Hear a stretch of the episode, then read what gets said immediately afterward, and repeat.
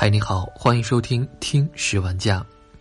今天和你分享的文章来自公众号“蜡笔小尖椒”，作者木叔，题目是从翟天临到阿里女高管，卸妆容易，卸妆难。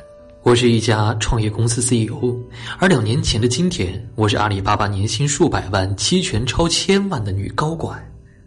情人节那天。我想，很多人的朋友圈都刷到了一篇挂着鸡汤外衣的微商推销文章。那位曾任阿里高管的女人，放弃了高薪，晒出了和很多名人的合影，最后引出了自己创业的内容——面膜。在他的文里啊，马云还对他辞职创业做出了鼓励，说：“坚持初心，勇敢去做。”而尴尬的是，在这篇文章在圈内刷屏不久，阿里方面就打假了。他要是高管，那公司里起码有上万个高管了。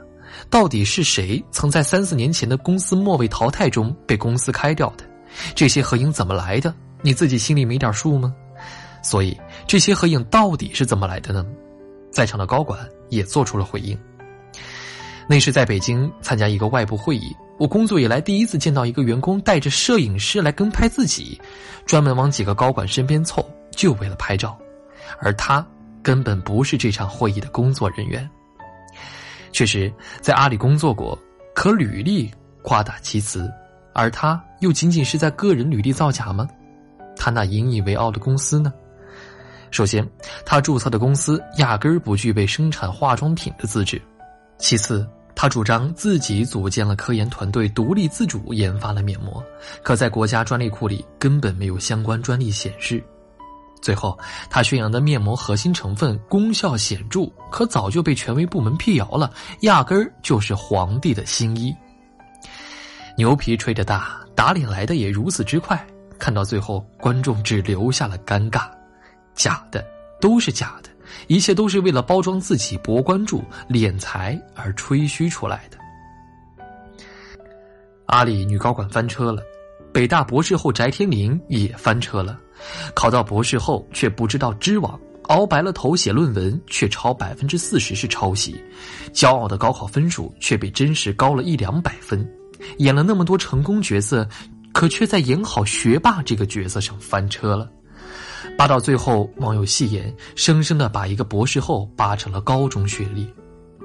其实我真的不讨厌翟天临，他的演技不说超越那些老戏骨，但也真的吊打现在太多太多的流量。演技好，近些年资源也不错。其实脚踏实地的好好演戏，观众真的会买账。所以我一直想不明白，演员最重要的不是用好的作品证明自己吗？干嘛强行给自己立学霸人设？立就立，你至少得是货真价实的吧。回头再看他本科老师的一句忠告，其实挺有道理：努力没错，但请别嘚瑟。牛皮吹多了，总有一天会翻车。陷入万人潮。其实日常生活，谁又没曾略带夸张的包装过自己呢？人都是有虚荣心的，当然都想让别人看到自己好的一面。普通人过年回家有租车的，有淘宝买假车钥匙的，同学聚会四舍五入一下自己的收入，吹吹公司和交际圈就连发朋友圈也总是会选择性的晒出点方向盘、奢侈品啥的。这有什么？这没什么。几斤几两，大家都有自知之明。熟悉的人都知道，不熟悉的也不在乎，装完就算了，谁也不当真，谁也没损害到别人的利益。可有些人不一样，有些人装的是带有目的性的，他们知道自己在装，可他们却愿意为了更大的利益，不要脸的强行去装。比如开头的女高管，在被起底后，还在媒体上大呼要马云站出来说话，他为的。其实不就是一波波的流量，给他的品牌做免费广告吗？可是最基本的，你的产品虚假宣传，公司连资质也没有，这不就是在损害消费者的利益吗？这种为了钱立假人设炒作，才是我们讨厌的根本。还有一种，我觉得其实挺可悲的，那就是装着装着连自己都信了，装着装着就卸不下面具，走火入魔了。拿到了博士后的录取通知，倍感骄傲。采访中吹一吹，微博里晒一晒，却忘了自己一路走来耍过多少不光彩的手段，让多少人的努力变成了笑话。而这在娱乐圈又只有他一个人立人设翻车吗？偷税漏税的范冰冰骄傲的拿着国家精神造就者奖，抠图替身台词都说不好的演员拿着八千万的片酬，脸不红的说：“我值这个价。”好爸爸、好丈夫、好男人上着节目秀着恩爱赚着这钱，背地里其实早已离婚出轨。知人者智，自知者明。都说人贵有自知之明，可聪明的人反而很清楚自己的短处，而愚蠢的人却都没有自知之明。不要被那些虚假的荣誉和鲜花遮住了双眼，做自己该做的事，拿匹配上的荣誉。假的就是假的，老实做人做事不好吗？你看看翻车之后，不仅遭到万人嘲，事业也一落千丈，跌的可能比原本更惨。你要知道，德不配位，必有灾殃。张国立在谈当下演艺圈风气时说道：“做人有做人的道德，职业有职业的道德，只要遵守，出不了什么大事。